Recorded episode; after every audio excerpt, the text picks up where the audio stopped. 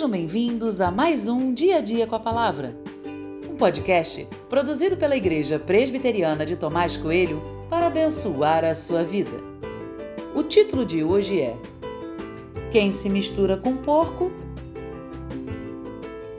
E tem por base o texto de 2 Crônicas 19, 1 e 2, que diz: Josafá, rei de Judá, voltou em paz para sua casa em Jerusalém. O vidente Jeú, filho de Hanani, saiu ao encontro do rei Josafá e lhe disse: Será que você devia ajudar o perverso e amar aqueles que odeiam o Senhor Deus? Por isso a ira do Senhor caiu sobre você.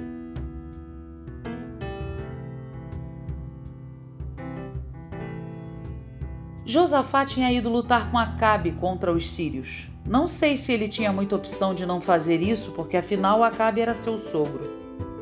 Josafá tentou buscar orientação de Deus, mas como Acabe, Josafá foi teimoso em ir para uma guerra sem a aprovação de Deus. Ao final, seu sogro estava morto e ele retorna para casa. As boas-vindas para um sobrevivente de guerra não foram muito animadoras. Josafá foi recebido por Jeú, mencionado no texto como um vidente, que é apenas outra forma de se referir a um profeta. Jeú não recebeu o rei com um caloroso abraço. Suas palavras ao rei foram duras e de repreensão. Para Deus, Josafá não deveria ter ido ajudar Acabe. Independente dele ser seu sogro, o fato é que Josafá tinha se unido a um homem perverso, e isso precisava ser corrigido. Meu pai sempre citou um ditado popular que fala desse ajuntamento com a perversidade.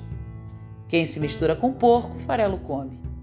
Sempre achei a expressão muito forte, mas ela traduz bem a ideia de que ao nos unirmos com o perverso, partilhamos muito mais do que sua companhia. Nos tornamos parecidos. Enquanto discípulos de Jesus, precisamos ter muito cuidado com esse tipo de ajuntamento.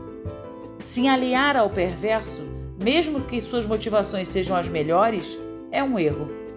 Deus não precisa disso.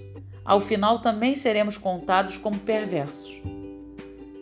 Josafá poderia ter retirado seu exército ao saber que Deus não estava abençoando Acabe, mas ele não fez isso. Preferiu a aprovação do sogro. E você, o que faria?